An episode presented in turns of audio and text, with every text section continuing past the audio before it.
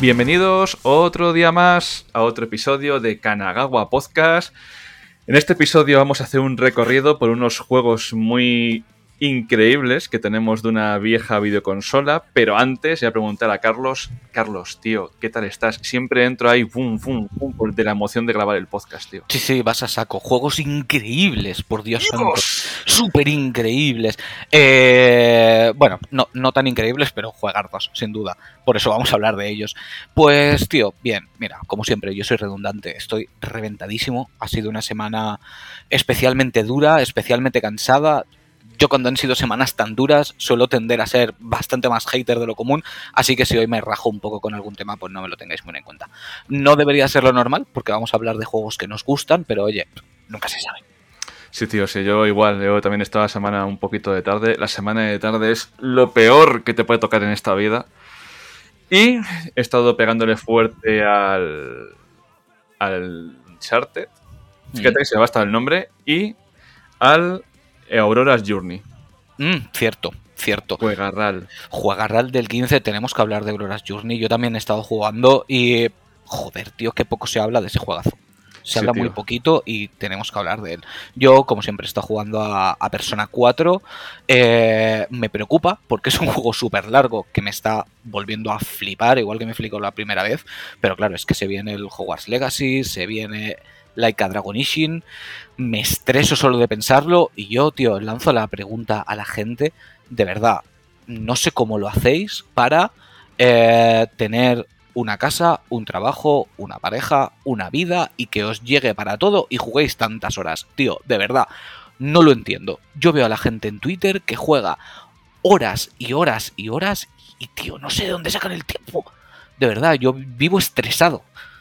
Yo no, yo no sé qué voy a hacer, tío. O sea, porque solo tenemos una Play 5 y el Yakuza Ishin y el Hogwarts Legacy van en esa Play 5. Me imagino que haremos turnos en casa para ir jugando a los dos. pero, pero va a ser espectacular porque al final, cuando tienes turnos de trabajo, tienes unas horas de juego, si esas horas de juego coinciden con otra cosa, al final no puedes avanzar, todo el mundo avanza, eh, la gente te lanza spoilers, mm, te quieres cagar en sus muertos y dices, Dios mío, ¿dónde me he metido? Y te dicen gilipollas en redes sociales. Sí, correcto, exactamente. Sí, sí, sí. No, algún día también nos tenemos que mentalizar que, que Twitter no es ni muchísimo menos el reflejo del mundo. ¿Sabes? Es un reflejo de una mínima parte que, que, nos estresa porque todos tienen que estar en el momento con todo y probablemente la mitad sea puta mentira, pero, pero es lo que hay. Eh, lo que pasa es que pues, sí que genera cierto estrés porque hay gente que dices, tus días tienen más horas que los míos. Seguro, porque yo no abarco con todo. O sea, yo casa, cosas de casa del día a día de ser adulto, más trabajo, más gimnasio, más jugar, hostia, tío. Eh, se, me cae el castillo de naipes. cuando, tenemos una edad, te quedas dormido con el mando de la Play en la mano. Sí, sí, sí, sí, sí, totalmente. totalmente. Lo, lo, estábamos hablando antes fuera de micros. O sea, yo esta semana hubo un rato que tuve un hueco de dos horas para jugar y me quedé seco en el sofá. en, lugar De, en lugar de jugar me quedé dormido. O sea, no, no, no, no me da la vida. Pero bueno, eh, orden de prioridades, tío. O sea, yo, por ejemplo, eh, creo que no lo he comentado todavía contigo, pero a Hogwarts Legacy no voy a jugar de salida. Lo, voy a comprar porque lo tengo ya reservado. Bueno, de hecho, reservado y pagado. Em, pero yo me apetece más jugar a Laika Dragon y, y, me esperaré para darle más, más tralla a Persona 4 luego jugaré a Laika Dragon y cuando acabe Laika Dragon ya jugaré a Hogwarts Legacy, que además lo jugaré con más calma porque como ya se habrá pasado un poco el auge, lo podré disfrutar a mi ritmo, ¿sabes? A, ritmo de Slytherin sanguinario. Que tenemos una, promesa pendiente con Teresa, ¿eh? ¿Lo sabes? Lo sé, lo sé, lo sé, lo sé, y la cumpliremos. Hombre, faltaría, faltaría más. La gente que nos escucha de tiempo prometimos en su momento que íbamos a tener el especial de, de Hogwarts y el especial de Harry Potter y le hicimos. Ojo. Lo que pasa es que nosotros hacemos las cosas a nuestro ritmo. Quiero decir, lo lógico y lo, y, lo inteligente para la audiencia es hablar de Hogwarts Legacy cuando salga. Lo que pasa es que nosotros lo hacemos las cosas a nuestra manera y yo prefiero que hablemos de Hogwarts Legacy una vez el juego terminado, disfrutado, bien paladeado y con las ideas bien claras. Y que puedas aportar más cosas útiles. Correcto, porque yo jugarme el juego la primera semana a correr prisas como un desgraciado para poder hablar de él el primero, pues quizá no doy la mejor sensación del mundo porque no he tenido que jugar a correr prisas. Ahí estamos. Y así también dejas a la gente el espacio para que lo puedan disfrutar sin saber nada. Correcto. ¿Y sabes cuándo éramos más felices con los videojuegos, tío? O al menos teníamos más tiempo, que felices siempre somos. antes, de, trabajar. Joder, ¿cómo lo sabes, tío? antes de trabajar. Pues antes de trabajar, en... bueno, yo ya estaba trabajando ahí, mis primeros pinitos, en, una piscina, en plan hombre para todo, socorrista, camarero. Baywatch. Estabas, estabas haciendo el Hasselhoff. Hacía el Hasselhoff. Eso tiene una historia detrás que no podemos decir en antena, pero sí, haciendo el Hasselhoff. pues llegó la PlayStation 3 a mi vida y tenemos mm, unos juegos que hablar de ella. Y nos centramos un poquito en PlayStation 3 porque yo no sé para ti, pero para mí es la generación olvidada. O sea, fíjate qué nombre titular, ¿eh? Sí, sí, sí, sí. Para mí es eh, generación olvidada también, pero dentro de esa generación, especialmente PlayStation 3, porque lo hemos comentado alguna vez, Xbox 360 se la tiene muy en cuenta porque gran parte de la generación se la merendó, la primera parte de la generación se la merendó Xbox 360, las cosas como son, pero luego PlayStation 3 remontó y acabó la generación crujiendo a 360. Pero bueno, ese tema es el de menos porque nos importa cero. Pero sí que es verdad que es como la, la oveja negra de la familia PlayStation se tiene muy en cuenta la primera porque es la primera y porque fue la hostia. Se tiene muy en cuenta la segunda porque es la consola más vendida de la historia y es el embudo donde todo caía, ¿no? PlayStation 4, que dentro de unos cuantos años se va a recordar igual que PlayStation 2, porque ha sido una barbaridad lo que ha pasado. Y ahora PlayStation 5, que es la actual.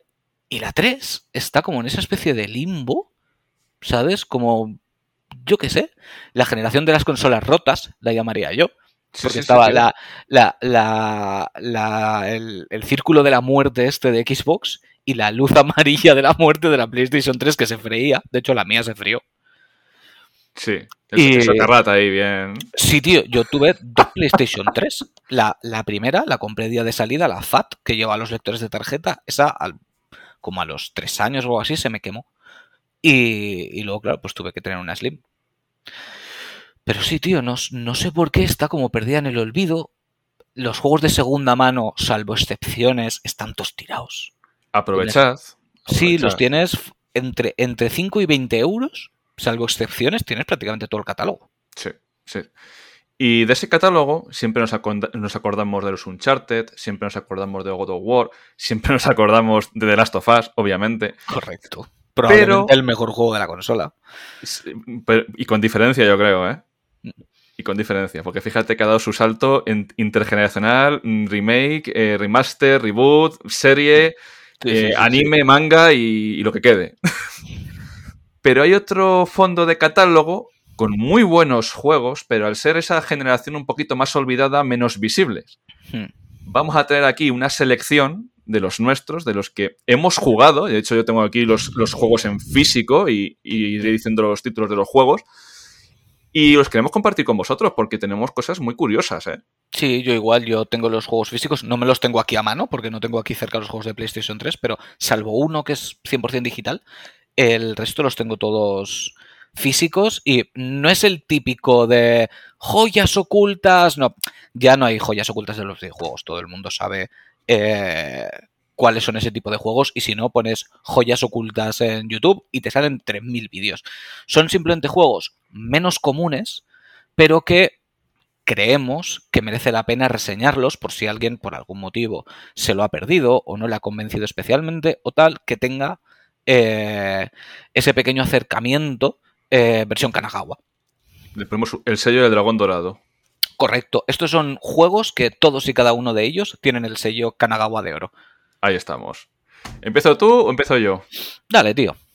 Vale, ¿te gusta el Splatoon? Me encanta. Y si te digo que hay un juego de Disney, creo que fue por el 2010, que tenía unas mecánicas de pintura, de pintar, borrar, ir con un pincel, con un pincel que tenías dos personajes principales, Mickey Mouse y Oswald. ¿Sabes quién es Oswald? No. Bueno, sí, porque he jugado, pero Vamos a hacer como que no. Vale, pues vamos a hablar del Epic Mickey, el retorno de dos héroes. Oswald fue la idea original que tenía Walt Disney para hacer a Mickey, que iba a ser un conejo. Entonces se quedó un poquito en el cajón desastre, pero al final salió nuestro, eh, nuestro ratón favorito. ¿Qué pasa con Oswald? Que al final Mickey tiene que ir a otra dimensión, se juntan dos dimensiones y eh, tienes dos tipos de personaje que, lo que he dicho, se basan en pintar, borrar.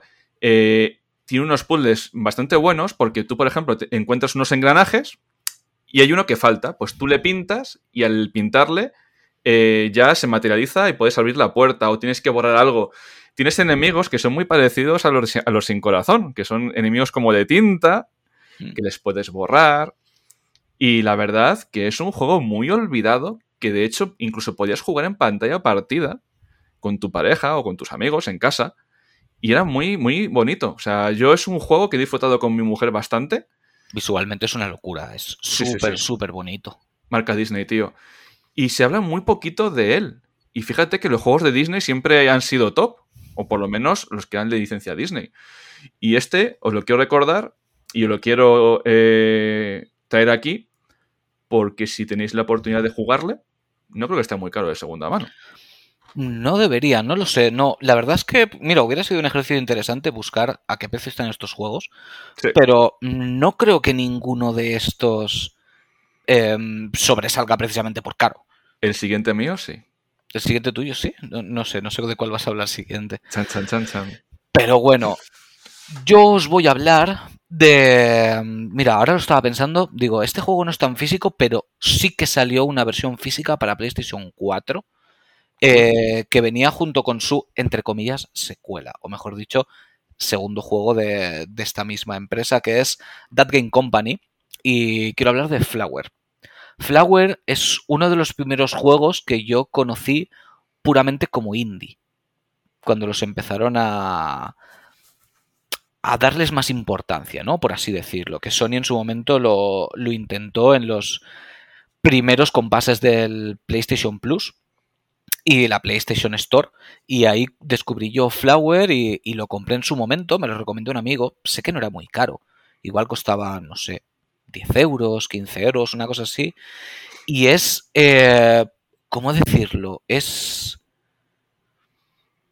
relajante. Es, es casi una experiencia sensorial. No sabría definirlo bien. Es es que es simplemente mecerte por el viento recogiendo pétalos de flores y, seguir el, el, flow del viento. Es una cosa muy...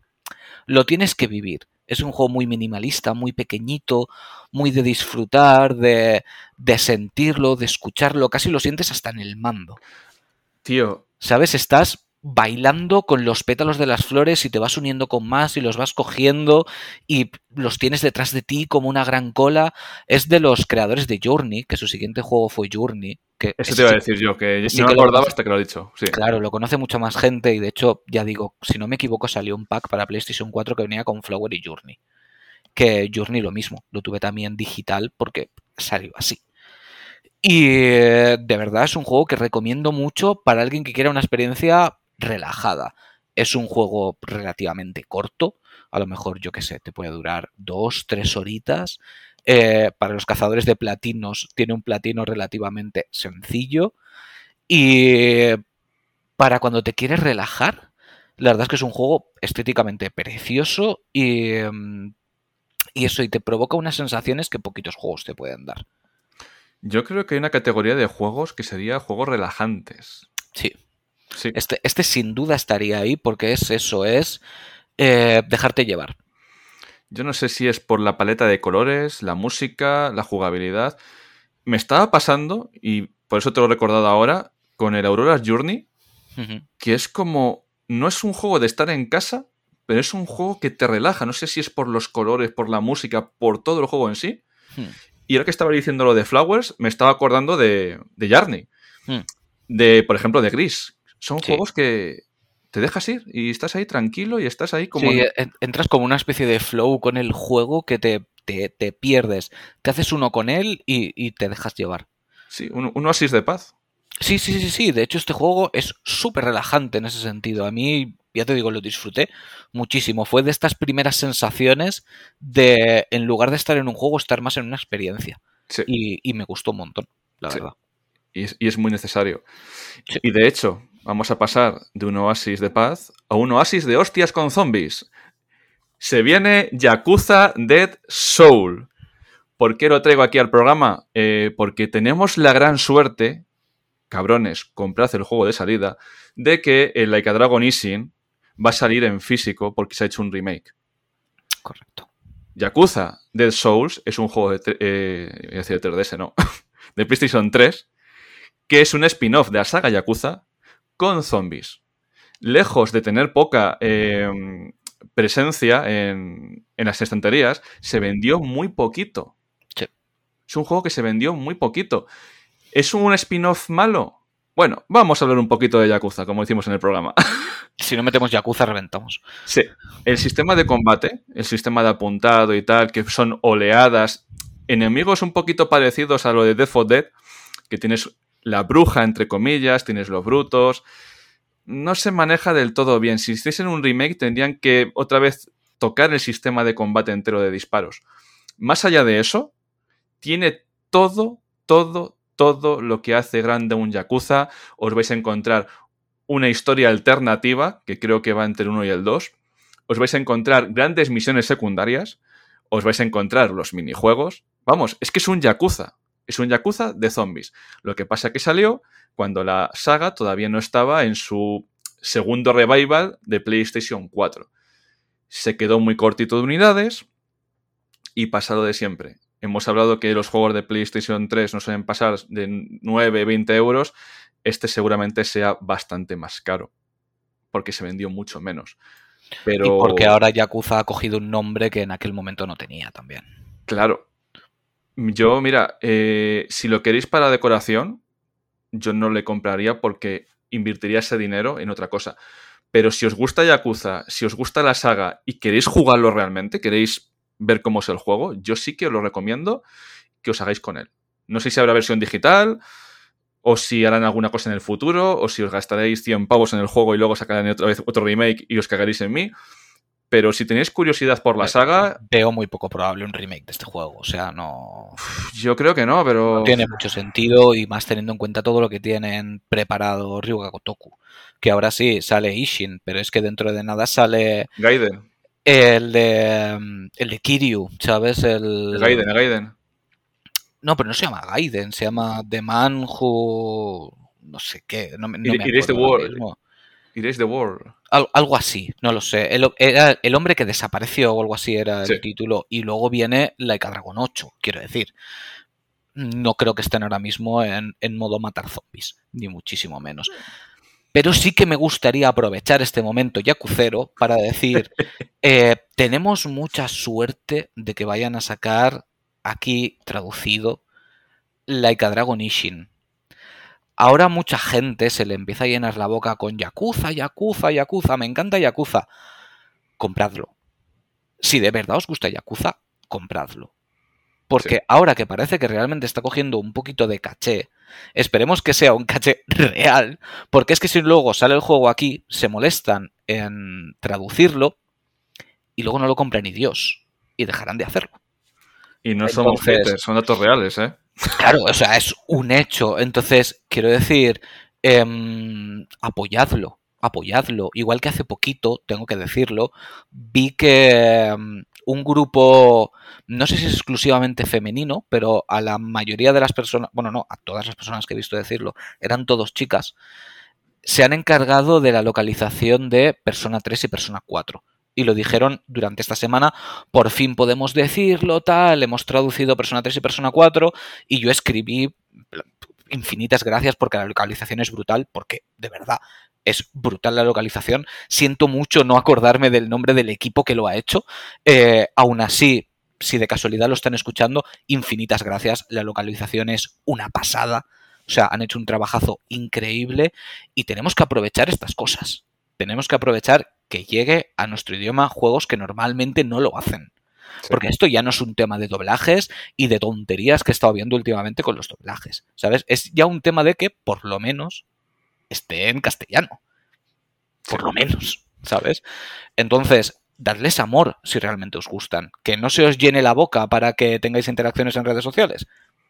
De hecho, yo mm, doy la vida por el doblaje en español porque después de haber jugado a Yakuza en inglés y tenerlo en español, volver otra vez, por ejemplo, a Dead Souls, que es en inglés, joder, eh, cuesta, ¿eh?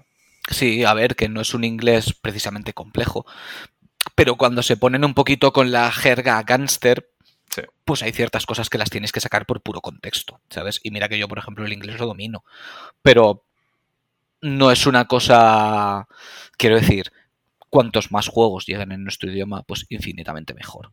¿Sabes? Y, si son juegos de nicho que están saliendo de ese nicho, como ha pasado precisamente con, con Yakuza o Laika Dragon, como prefiráis, y, y Persona, ya que los están traduciendo, compradlos.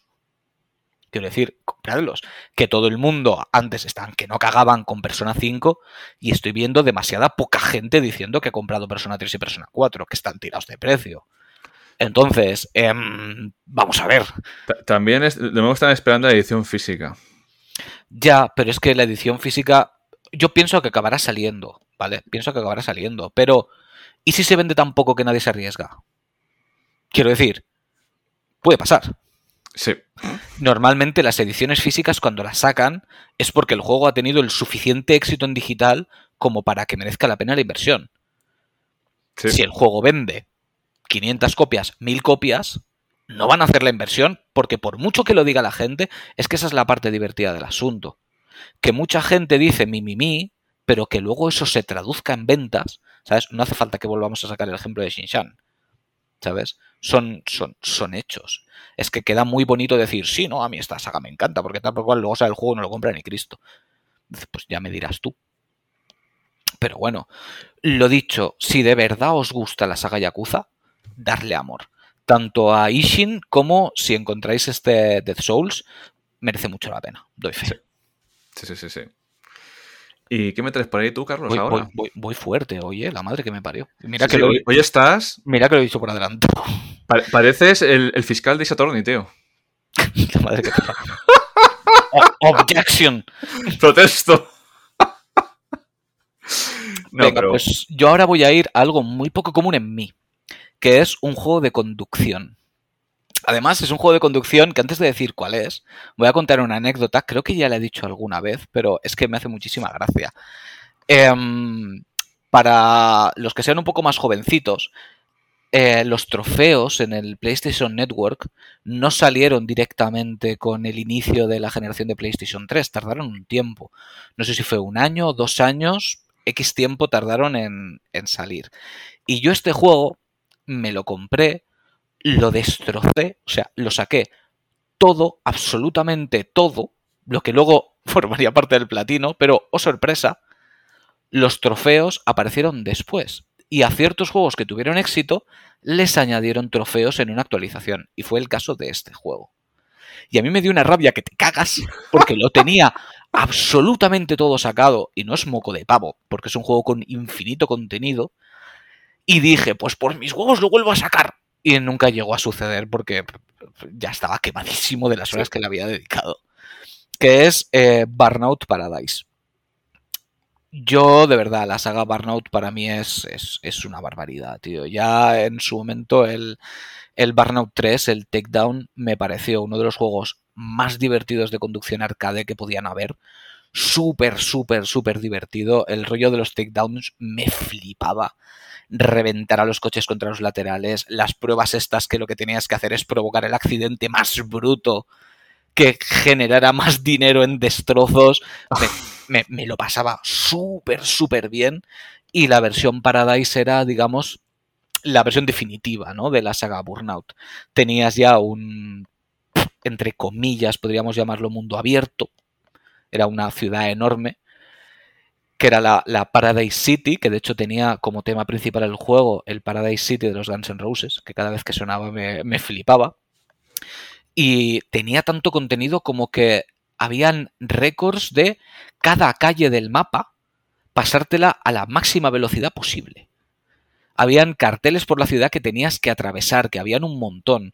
Ibas a los puntos de encuentro y habían distintos tipos de competiciones. Habían carreras a contrarreloj, habían carreras con muchos más pilotos, habían pruebas de takedowns, que era de reventarlos a todos.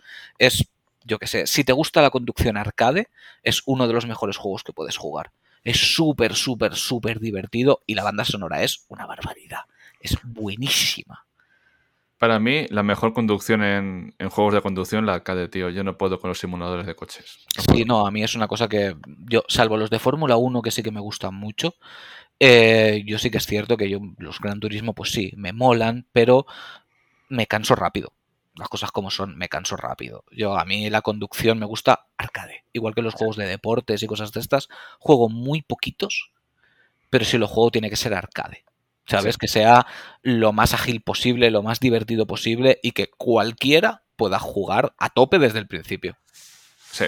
Y eso Burnout te lo da y los turbos y la, sensación esta de velocidad que casi parece un, un F0, ¿sabes? O un Wipeout. A mí me flipa, me flipa muchísimo. ¿Es cosa mía o esta última generación en mi pocos juegos de coches? Poquísimos. Poquísimos.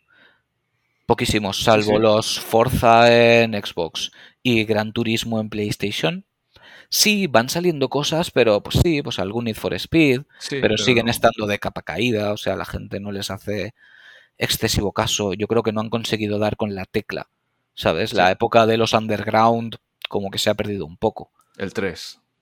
Bien es cierto que los underground cayeron en el momento exacto, que era cuando estaba el auge, el, tuning y, las pelis de a todo gas y todo esto. Sí, sí. Y ahora esto ya, es que ya no es ni de nicho. O sea, ya no, no hay prácticamente nada de ese tipo de cosas.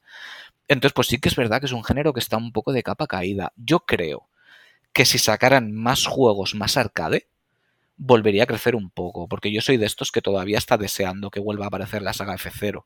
¿Sabes? En, en, Nintendo. Juegos de naves de estos intensísimos, rapidísimos. Y, y ahora mismo es que no hay nada. Cero. No hay nada. Y lo mismo, y conducción arcade. Ojalá saliera otro Burnout. Ojalá saliera otro Burnout. Vamos, me lo, me lo compraba y va con los dientes por delante. Sí, tío, es que al final mm, nos centramos en cada generación, que eso da para otro podcast, en X géneros y lo que se salga de la zona de confort, se perdió. Sí, y, y, el género de conducción se ha quedado ahí un poco tiran más los simuladores, porque yo me imagino que como tienen un nicho que es muy fiel, pues se centran en ese nicho que saben que van a vender X copias que les va a salir rentable, es como yo que sé, como el Flight Simulator. Yo es una cosa que no compraría en la vida porque no me gusta nada. Pero tiene un nicho muy potente que cada vez que lo sacan, todos compran el juego. Entonces Les, les sale a cuenta porque saben que van a vender X copias. ¿Te, conté mi anécdota de videoclub? No. Vale, se me fundía la pinza y dije, anda, mira, eh, en época de PlayStation 1 puede ser, PlayStation 1 o PlayStation 2, creo que es PlayStation 1. Y había un juego de simulador de eh, aviones de combate. ¿Te puedes creer que estuve el primer día, el sábado, sin saber eh, despegar el avión? Y el segundo día, el domingo, lo levantaba ligeramente del suelo y, y le estallaba, le estallaba. O sea, mi peor inversión de juego de fin de semana de la historia. Porque, claro, tenías, todo. Eh, un panel de control que tienes que mm, saber más o menos manejar. Y no, desde ese día les puse los simuladores una X, pero como un caballo, tío. ¿Y sabes cuál es un género que nunca pasa de moda? el género. El género de matar nazis. Wolfenstein para PlayStation 3. sí, ya lo hace, ¿verdad? Wolfenstein, eh, Wolfenstein a secas de ID Software, el de PlayStation 3. Un shooter frenético, un muy buen Wolfenstein. Yo no sé por qué salió tan poco valorado, porque de, hecho, eh, mientras lo veo... discreto, que lo dicen ahora, discreto. Sí, discretito, porque a mí incluso me tocó eh, buscar, buscar, buscar hasta conseguirlo de lo poco que se vendió, porque es que no lo encontraba en ningún lado. Y tiene de todo. Tiene em, entes sobrenaturales, tienes que puedes matar nazis, la historia está muy bien. Lo de, matar nazis siempre está bien. Sí, sí, sí. De hecho, se supone que la historia esta enlaza con la con el remake este mm. por cosas que pasan al final. Pero vamos, sí que me dejó un buen regusto de shooter. Y un buen regusto de shooter en consola. Que ya sabéis que yo no soy de shooter en consola. Mm. Me lo pasé bastante bien. De hecho, es la versión que, quise encontrar porque para PC no me, no me Es, un juego de inicios de generación, ¿verdad? Sí, del. 2009. Hmm. De inicios de generación, porque además es con, las carátulas antiguas. Sí, sí. La letra de Spider-Man. Con, las, con las letras de Spider-Man, exactamente. Es de los primeros primeros. Sí, bueno, es increíble. Además, eh, la, caja es preciosa. Teníamos que un día hablar también de, del arte en las carátulas. Sí. Y esta carátula es preciosa, que te llama, te busca. Y bueno, si lo podéis encontrar a buen precio, Kanagawa de Oro, Plus. El sellito. De hecho, yo iba a decir, el, el Burnout Paradise que he nombrado antes está tirado de precio. Decir, está tiradísimo. Creo incluso que hay algún, algún remaster o algo para PlayStation 4, pero vamos, en PlayStation 3 sé que es un juego que está tirado. Porque lo he visto alguna vez, pues eso, en, alguna cesta de algún game, en algún FEX o algo de esto, a lo mejor por 5 euros, 7 euros. ¿Sabes? Son, son juegos que están, que están muy bien de precio, porque además este en concreto se vendió bastante. Sí que es la que Wolfenstein no tanto. Será más complicado de encontrar, pero no va a ser caro no va a ser un juego caro porque no es un juego que la gente busque. No, porque se eclipsan. Es, eh, igual que pasaba. Y más, claro, dices Wolfenstein y te vienes a los, a los dos últimos. La gente no piensa en este. Es que fíjate, mira, Melongawa, toma ya. Eh, le pasa igual que al Devil May Cry el 4, ¿vale? Que, que, también es para PlayStation 3.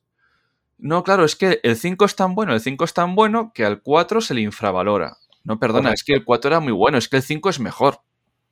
Que seas mejor que el 4 no significa que el 4 sea peor. Exactamente. Que le encontré por 9 pavos. Y se vino con papa. Hijo, ven con papa, no Patricio, no. Y le probé y, dijo, y dije, joder, porque claro, es la diferencia a jugar de la diferencia que te cuenten las cosas. Yo había oído cosas de ese juego y ya cuando yo le jugué dije, no, no, no, perdona, que el juego está muy bien. Hostias. Y tenía unos gráficos para la época que también es un buen ejercicio, ¿eh, Carlos? Sí. Jugar en juegos antiguos en su plataforma original, con los gráficos originales, y verlos a día de hoy. Sí, sí. Eso te, te llevas sorpresas. Sí, hay cosas que piensas que han envejecido bien y no es así, y cosas que no pensabas que habían envejecido tan bien. Sí. Muy cierto. Pues voy yo con mi siguiente. Mi siguiente sí que es cierto que es un juego bastante conocido, pero em, lo quiero destacar para empezar porque es mi juego favorito de la compañía, en este caso Quantic Dream, y como es una compañía a la que siempre se le pegan muchos palos, ¿sabes? Por nuestro colega el David Jaulas, el gran David Cage, de los pelijuegos, los pelijuegos, sí, lo que tú quieras, ¿sabes? Cuando se llamaban aventuras gráficas no teníamos tantas quejas, pero ahora sí que hay que quejarse.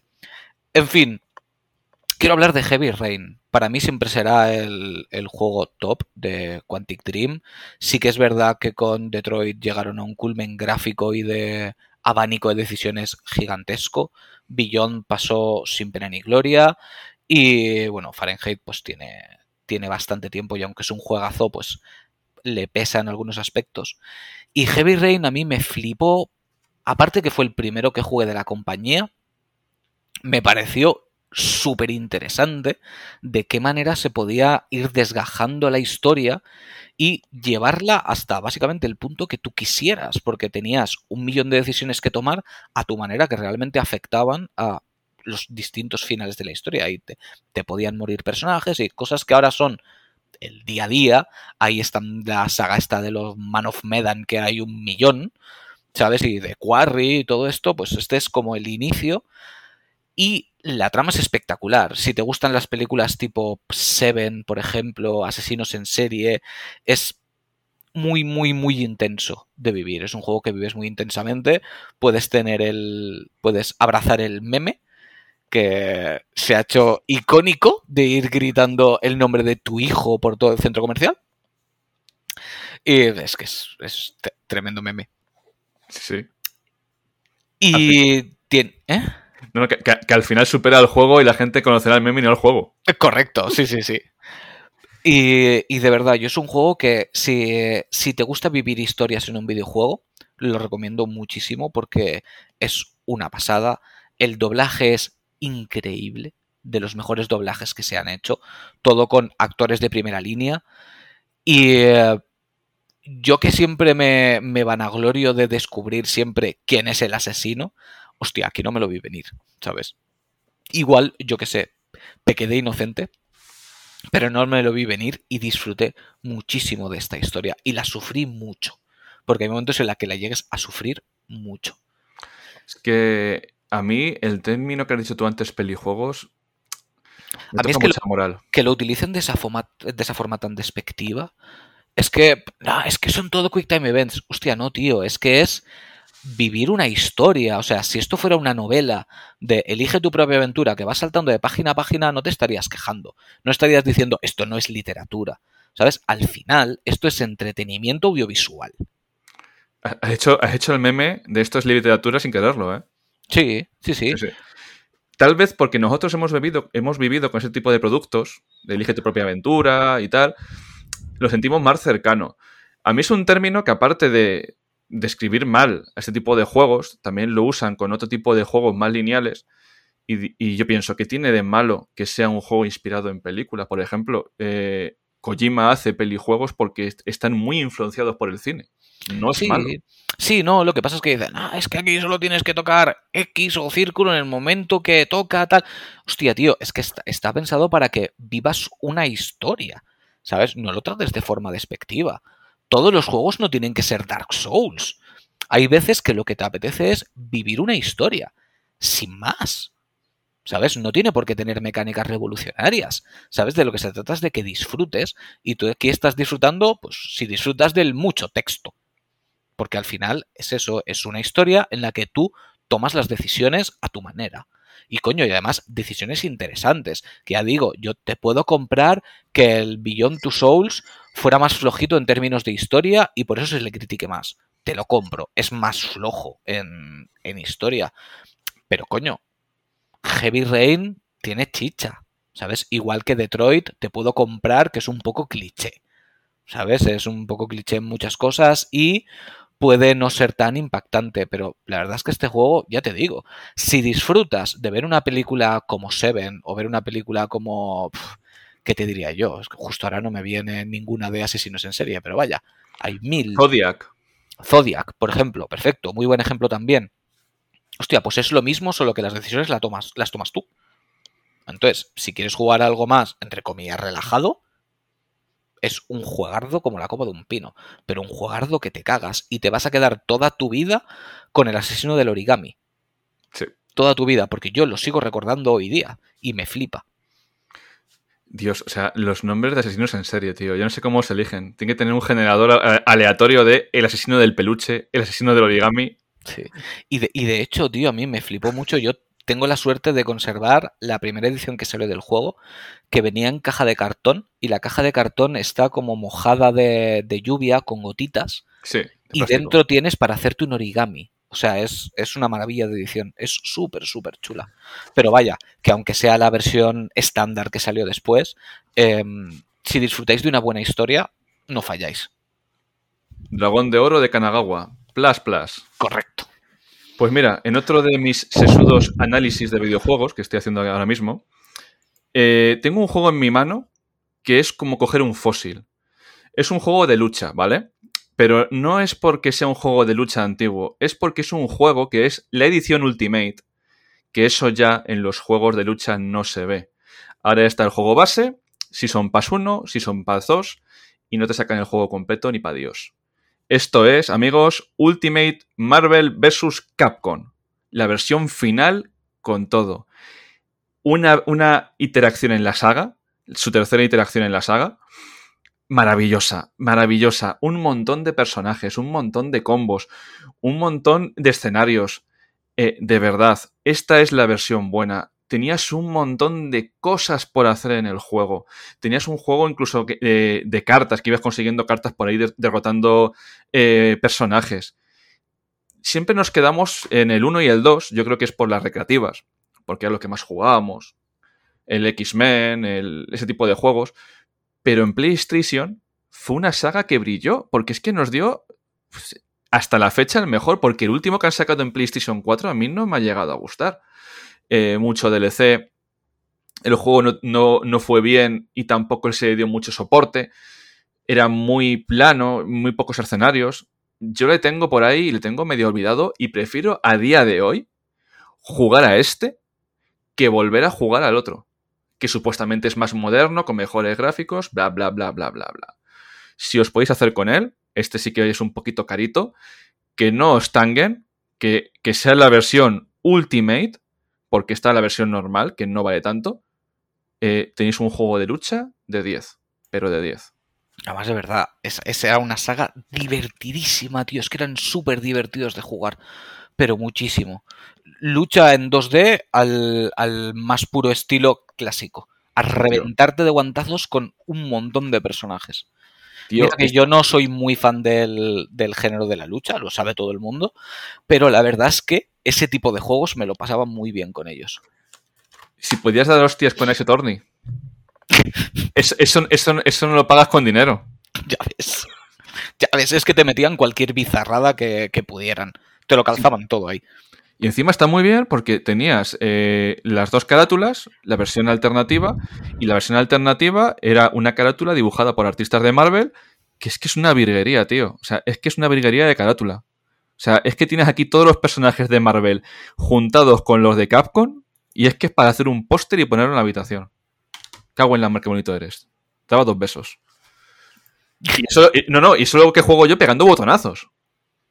Es que es, que es mi vida como jugador de juegos de luchas. Me, me, calzo todos los juegos de lucha que puedo. Los combos, los combos están ahí. Pero como soy medio disléxico, al final, patada, patada, patada, esquive, patada, mm, un Hadouken y adiós. Pero yo les disfruto, tío. Que nada me deje disfrutarlos así. Exactamente. pues ya lo sabéis, sello Kanagawa de oro también. para, para este Marvel vs. Capcom. Ahí está. Pues yo voy a seguir ahora con uno que en su momento fue un terrible olvidado, pero que ahora por suerte ha recuperado el, el nombre que siempre debería haber tenido. Y voy a hablar de Nier, así a secas, que es el nombre que tuvo aquí que era con Papu Nier, no era con el Nier jovencito, porque supongo que ahora ya lo sabe prácticamente todo el mundo, pero cuando salió Nier salieron dos versiones. Una para el mercado asiático y otra para el mercado europeo. En el mercado asiático era lo que hemos conocido hace poquito como Nier Replicant, que es con el Nier adolescente, jovencito, pues un poco más eh, andrógino, que es esa estética que les gustan tanto en el, en el mercado asiático y que ahora aquí ya se ha adoptado como normal, pero en su momento no era tan así. Y aquí salió el Nier que se le conoció como Gestalt, que era con Papu Nier, que era pues con un ciclado de 40 tacos, que pues al parecer se adaptaba más a los gustos, eh, digamos, europeos. Dios mío, el, buen marketing. El buen marketing es lo que hay. Y, es un juego que en su momento, claro, era, era tosco, era duro, era difícil de entrar, yo lo puedo entender, pero se ha demostrado con los años que era bastante más que una joya oculta, gracias a Nier Automata que pegó el pelotazo y la gente quiso mirar hacia detrás y ver de dónde venía. Y eh, la verdad es que es una barbaridad de juego es una barbaridad. Sí que es cierto que ahora por suerte tenemos la, versión Replicant que puede disfrutar todo el mundo en PlayStation 4. Además también está tirado de precio.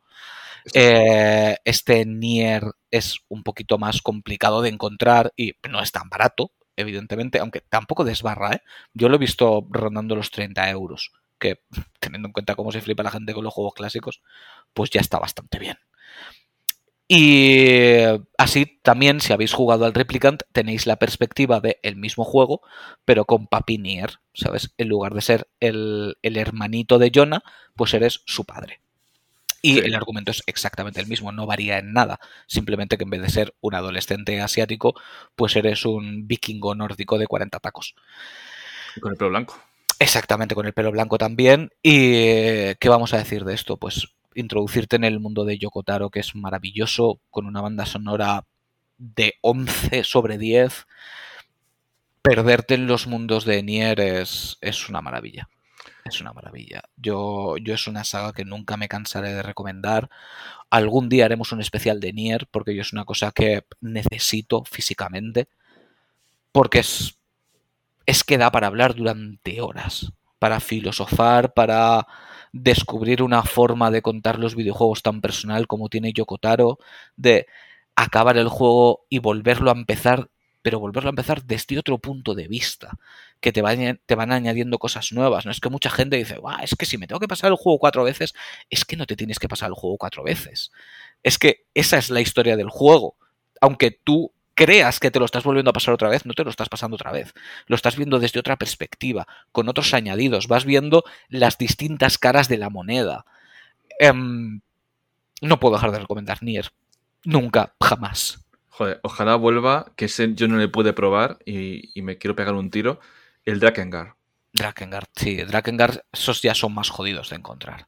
Son, son de PlayStation 2 y son complejos de, encontrar. De hecho, Nier, bueno, supongo que lo sabrá mucha gente, pero es un, es un spin-off, además basado en un final secundario de Drakengard. O sea, ni siquiera en el final, eh, como se dice exactamente, en el final canónico. O sea, es en un final C, súper raro, bizarro, que de ahí, pues la, la maravillosamente de Yokotaro creó una historia completamente nueva. El multiverso de Yokotaro. Sí, el, famoso Taro verso y a raíz de la, la, enfermedad del garabato negro, tiene muchos nombres, pero ese es el más, el más acuñado aquí, pues creó esta historia de Nier que nos ha llevado hasta, hasta Replicant, hasta Autómata y hasta lo que quiera venir detrás, porque yo lo que quiera venir detrás lo espero con los brazos más que abiertos.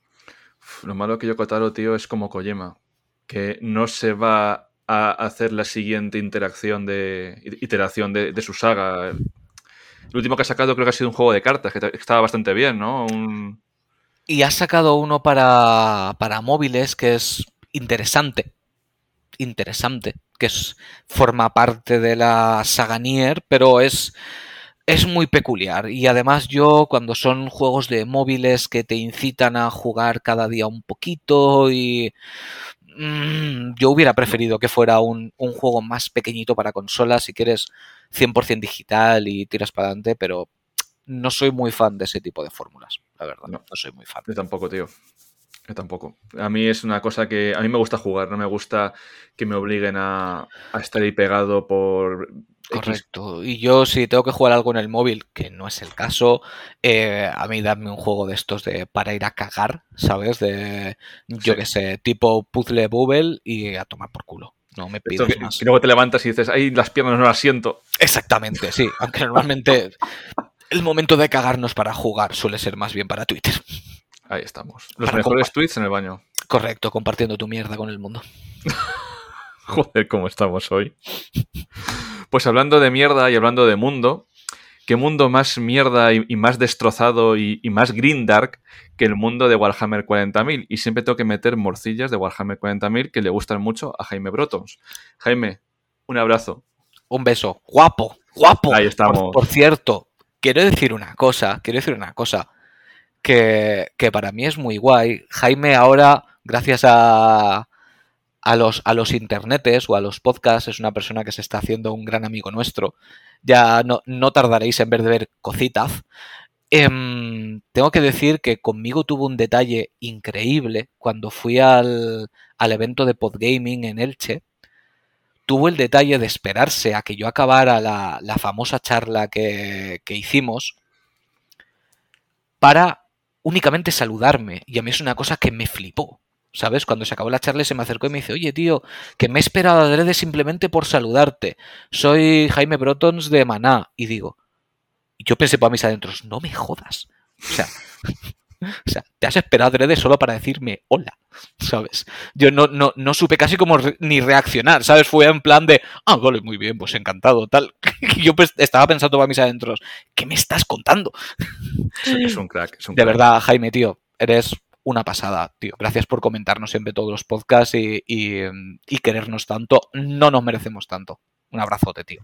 Es un crack. Pues en honor a él, he traído el juego de Space Marine de Warhammer 40.000. Eh, forma fácil de decirlo. Eh, ¿Queréis un videojuego que ahora mismo creo que vale 9-10 euros? Un videojuego que sin necesidad de nada más os explique cómo funciona el universo de guerra de Warhammer 40.000, este es vuestro videojuego. Es un videojuego de hack and slash donde manejas a unos ultramarines que son como el capítulo más oficial de. Son, como, Los, son como los marines normales, pero en versión ultra. sí, los poster boys. los, poster boys de, Warhammer 40.000. Menuda gilipollez acabo de decir. y, a través de ellos vas a descubrir lo que es la Guardia Imperial, vas a descubrir lo que es el caos, vas a descubrir lo que son los orcos, vas a descubrir lo que es la Inquisición. Y poco a poco y jugando, pues te vas a meter dentro del mundo de Warhammer 40.000 es un mundo muy denso, es un mundo muy complejo. Eh, hay un montón de programas, pues como eh, La Voz de Horus, eh, la Biblioteca de Tizca y tal, que te hablan mucho del lore, pero para la gente neófita, para la gente que no conoce de nada y, quiere meterse un poco dentro, ahora encima que van a sacar el Space Marine 2, yo lo recomiendo muchísimo, de verdad. Si tenéis una PlayStation 3 operativa y le conseguís bien de precio, como juego además, es muy divertido eh, como juego se ve muy bien a día de hoy. Se ve espectacular en la PlayStation 3. Eh, tampoco es excesivamente largo. Está completamente doblado al español. Eh, con, unas, grandes voces. Yo de verdad, si, si, tengo que recomendar un juego y ponerle el dragón de oro de Kanagawa, mm, le pongo. Le pongo porque de verdad que es que ya no, si no te gusta Warhammer, es un juego que te va a gustar. Si te gusta Warhammer, te va a gustar más aún. Y si no te gusta, pues entonces te mando la Inquisición. Pues es un juego de puta madre. Y si te gustan los marines, que encima son ultra, cómpratelo. Ultra más. no, de verdad. Es que, es que es un juegazo y está súper infravalorado porque además yo creo que fue el último juego de, TH, de THQ cuando hubo este problema de ventas y tal. Eh, que al final yo vi la estatua que tenían de los cuervos sangrientos en la basura, que luego un fan la cogió de allí. Una pena, una pena, terrible. Es un juego donde apostaron mucho, es un juego con mucha calidad, se gastaron mucho en marketing porque estaba saliendo la chica esta rubia de Battlestar Galáctica, la, la que era un Cylon, anunciando el juego y todo. Y no sé qué pasó, tío, pero pasó sin pena ni gloria. Pero sale el devorador de almas. El devorador de mundos. Devorador de... Es que yo, ya sabes, yo soy de Warhammer Fantasy, mi, ejército del caos hasta el final, y yo tenía como máximo ser de la masacre al Devorador de Almas. Joder, es que Warhammer es un, es un, eh, mundo... Y a Arcaón, que no sé si habrá versión de Warhammer 40.000, que era mi capitán o mi capitán, mi capitán, el puto Arcaón, qué bestia era. Venga, vamos a hablar de Warhammer 40.000. Se supone, se supone que no está, aprovechas cualquier excusa, ¿eh? A que sí, a que sí. No, a ver, se supone que el fantasy iba por otra parte, pero en una de las últimas novelas, cuando ya el fantasy pasa a ser el Mortal Realm esto que se, que han sacado de la manga, que a mí me gustan, aparece un marín espacial de los guardias grises en una de las novelas, en, el mundo de fantasy se supone, se supone que es un mundo alejado y tal y cual. Warhammer, o sea, Warhammer, eh, Games Workshop nunca se va a pillar las manos dándote algo, algo oficial, pero se supone que están conectados. Y al final, si te gusta Fantasy, te va a gustar el, el, el Warhammer 40.000. De hecho, Carlos, es raro, bueno, es raro no, es que no tienes tiempo. Si tuvieras tiempo... No, y soy raro. No, no.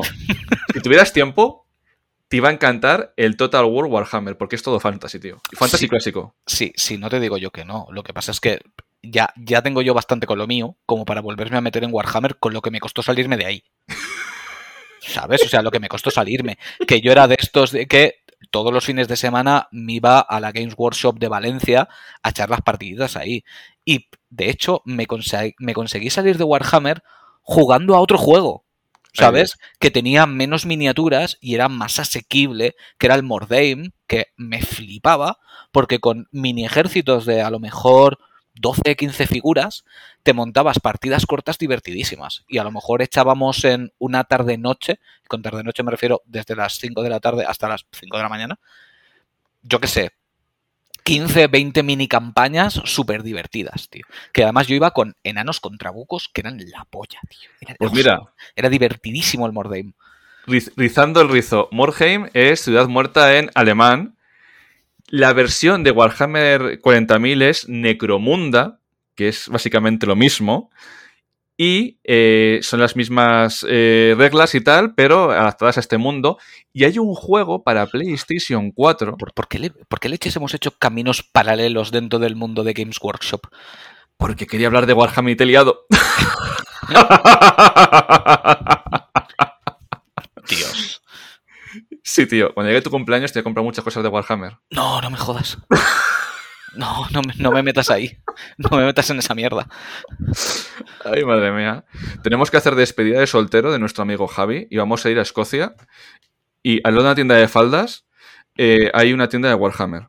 Dios. Vamos a ir a comprar Warhammers en, faldas escocesas. Bien, bien. Para ellos no será nada raro. Sí, sí, sí. Guarda, tweet, como dicen en redes sociales. Exactamente. ¿De qué estábamos hablando, tío? De juegos, ¿no? Ibas a nombrar otro juego de Warhammer, pero no sé cuál. El, Necromunda ah, al, hilo del Necromunda, sí. Buenísimo, buenísimo, de verdad. Eh, un shooter de disparos, es de PlayStation 4, ya aquí hemos perdido el hilo de PlayStation 3. Pero si os gusta Warhammer, va a pasar como el Space Marine. Os va a gustar. Si os gustan los juegos de disparos frenéticos, os va a gustar. Y si os gustan los trenes, también hay trenes. También os va a gustar. Así como dato. Sí, sí, sí, sí. No, no, esto, esto, es un homenaje a, a 9 bits, que siempre le encantan los trenes y siempre busca los trenes en todos los videojuegos. Pues mira, aquí, tienes trenes. Y si no, el expreso de Hogwarts. Ahí estamos. Pues voy a ir yo a por mi último juego del, del listado. han sido cinco juegos por Coco. Y es posiblemente uno de los mejores plataformas en 2D que existen. Eh, no digo el mejor porque ahí entraríamos seguro que en algún debate con algún, algún Mario 2D. Pero para mí sin duda es mi favorito y eso es mucho decir porque a mí me flipa Mario. Y es Rayman Legends. Una de las mejores cosas que ha hecho Ubisoft para mí es el, es el motor UbiArt, que se ha hablado muy poquito de él, que es el que ha conseguido estos gráficos casi de, de, acuarela para los juegos en 2D. Es que lo de Rayman Legends es, abusivo. Sé que ha salido también en, en, PlayStation 4, ha salido también en Switch. O sea, os podéis hacer con él en otras plataformas, aunque el original fue el de el de PlayStation 3, que fue una continuación de Rayman Origins realmente. Pero Legends fue el llevar las plataformas 2D a su máxima expresión. De hecho, tiene una cantidad de contenido que te abruma cuando empiezas a jugar. Cuando ves toda la cantidad de mundos que puedes abrir, todo lo que puedes conseguir de coleccionables en cada pantalla. Es absurdísimo, es que es gigante. No, no me he puesto a contar cuántas pantallas pueden ser, pero de 100 no baja.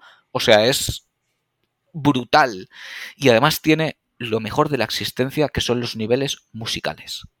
Que los niveles musicales están llevados al extremo para que está sonando una canción conocida, por supuesto, de hecho, el primero es el de con la canción Black Betty, que conocerá muchísima gente, quizá no por nombre, pero si buscáis Black Betty y la escucháis diréis, sí, la he escuchado.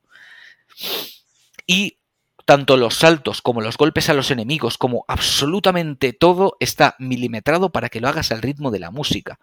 No es que la música se adapte a ti, es que va todo ya engranado perfectamente y es, es, es, mágico. Entras en un nivel de comunión con el juego mientras estás con la música y saltando y chafando enemigos. Y de verdad, si os gustan las plataformas en 2D y no habéis jugado a Rayman Legends, es prácticamente obligatorio. O sea, es un juegardo, pero como la copa de un pino. Y por Dios, Ubisoft, si me escucháis alguno recuperar Rayman de esta forma. Que está muy bien que lo hayáis metido en el Sparks of Hope, pero por favor, un juego de Rayman clásico otra vez 2D sería una barbaridad si sigue esta línea. De verdad, es que además, con la misma estética. No hace falta filigranas. Con esta estética de, de pintura acuarela, increíble, de verdad, increíble.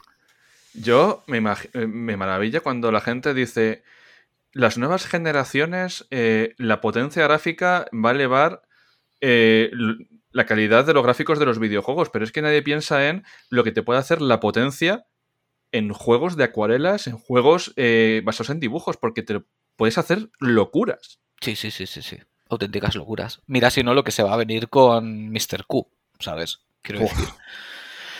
Em, por eso te digo, es eh, aprovechémoslo todo, no lo tenemos que llevar todo al fotorrealismo, ¿sabes? Lo podemos llevar a este tipo de, de grandezas visuales que no se basan en el fotorrealismo, pero que son auténticos espectáculos. Porque es que, ¿tú sabes lo bien que ha envejecido Rayman Legends? Es que te pones a jugarlo ahora mismo y sigue siendo precioso, precioso y divertidísimo. O sea, ya digo, no tenéis una PlayStation 3, buscarlo en PlayStation 4. En Switch está todos en formato físico. De verdad, jugadlo porque es que no os vais a arrepentir. Es bárbaro. Bueno, tío, eh, ¿Te puedo decir mis dos comodines? Puedes decirme tus dos comodines. El mejor eh, Street Fighter que he jugado nunca, y sabes que he jugado a todos y que me encanta la saga, está en PlayStation 3. Es la edición completa. Eh, ya estamos hablando otra vez como pasaba con el Marvel vs. Capcom. Siempre buscad la edición completa con todos los DLCs. Street Fighter 4 para PlayStation 3. Es una maravilla a nivel jugable, es una maravilla a nivel de escenarios, es una maravilla a nivel de contenidos, cómo se maneja, cómo funciona, de mis Street Fighters favoritos. De hecho, eh, me gustó mucho el Street Fighter V hasta que empecé a ver cómo iba el tema de microtransacción, microtransacción tras microtransacción. Eh, tenías muchas cosas buenas, tenías eh, todos los escenarios de los diferentes Street Fighters, pero claro, pasando por caja. Y, y una recomendación que seguramente nuestros amigos de Tales of Twins dirán, ese Edu, el Tales of Cilia, la parte 1. el Tales of Cilia, la parte 1, porque hicieron dos partes, es una joyita. Yo tengo aquí la Day One Edition que me venía, fijaos, ¿eh? con su libro de arte pequeñito y un CD CD físico con la banda sonora.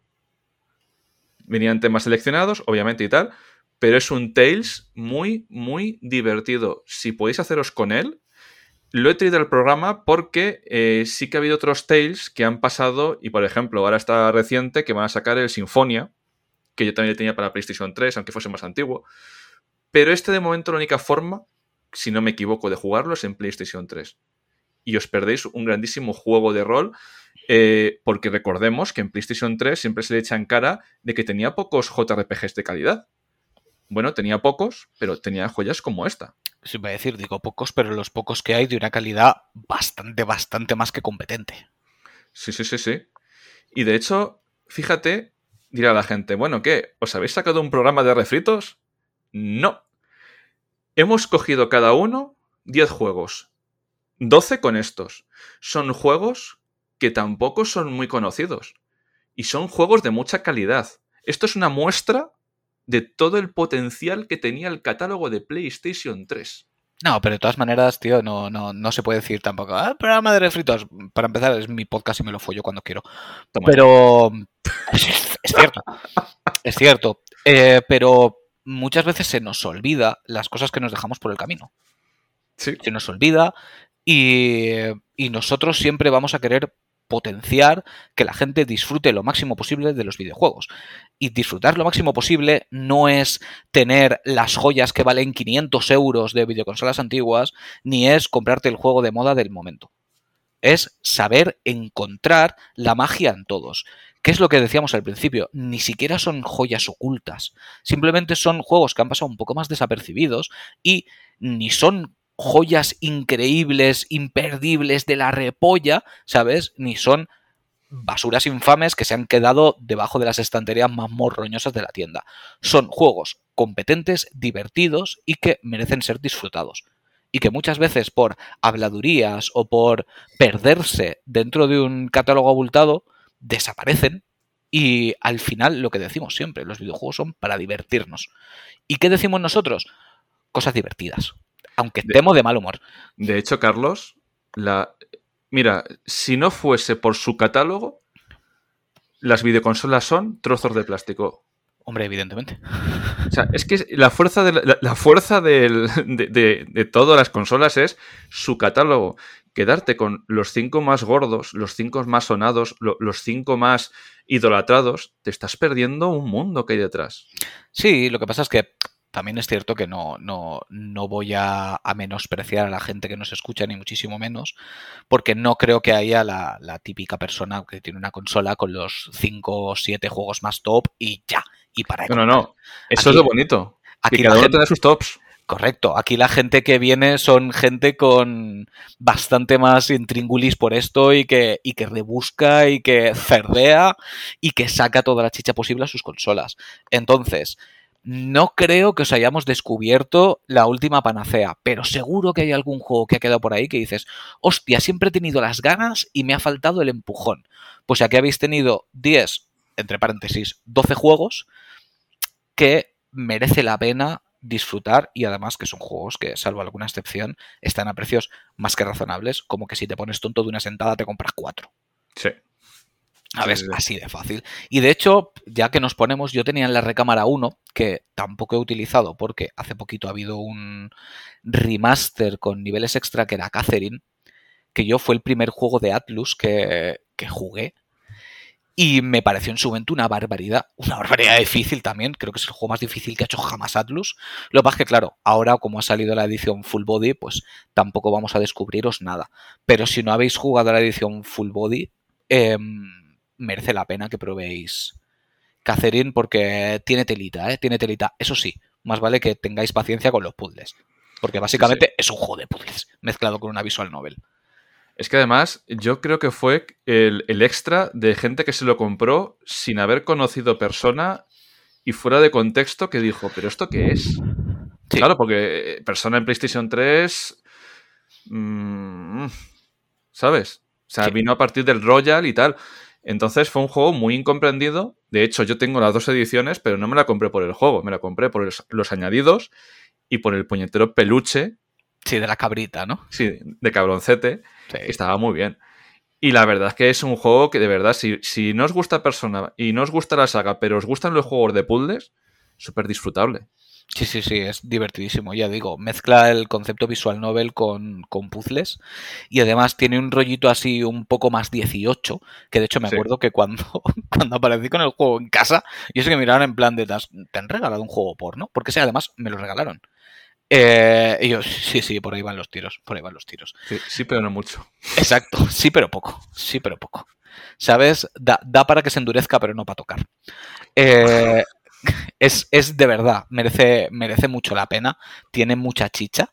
Y si no encontráis la versión de PlayStation 3, que las hay, yo lo he visto, está tirado de precio. Eh, la Full Body la encontráis seguro. Y está barato. Sí. Joder, qué raro yo no lo he encontrado caro. Igual ha sido casualidad. Sí que es cierto que hace bastante que no veo ninguno. Pero cuando he visto alguno no lo he visto a precio muy abusivo.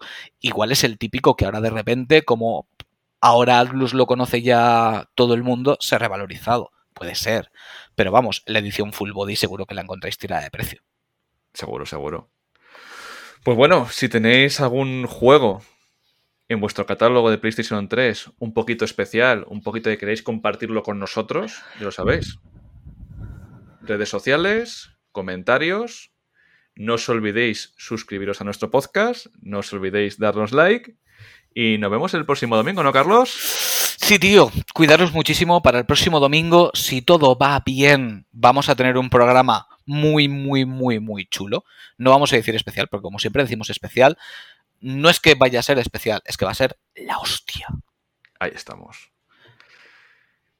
Cuidaros mucho cuidaros mucho, mucho, mucho y, como decimos siempre, disfrutad con los videojuegos que son para divertirse. Joder, dejar todo lo demás. ¿Te lo has pasado bien? Me lo he pasado de puta madre. Pues ese es un gran juego. Que no te digan lo contrario. Y con estas grandes palabras nos despedimos. ¡Chao!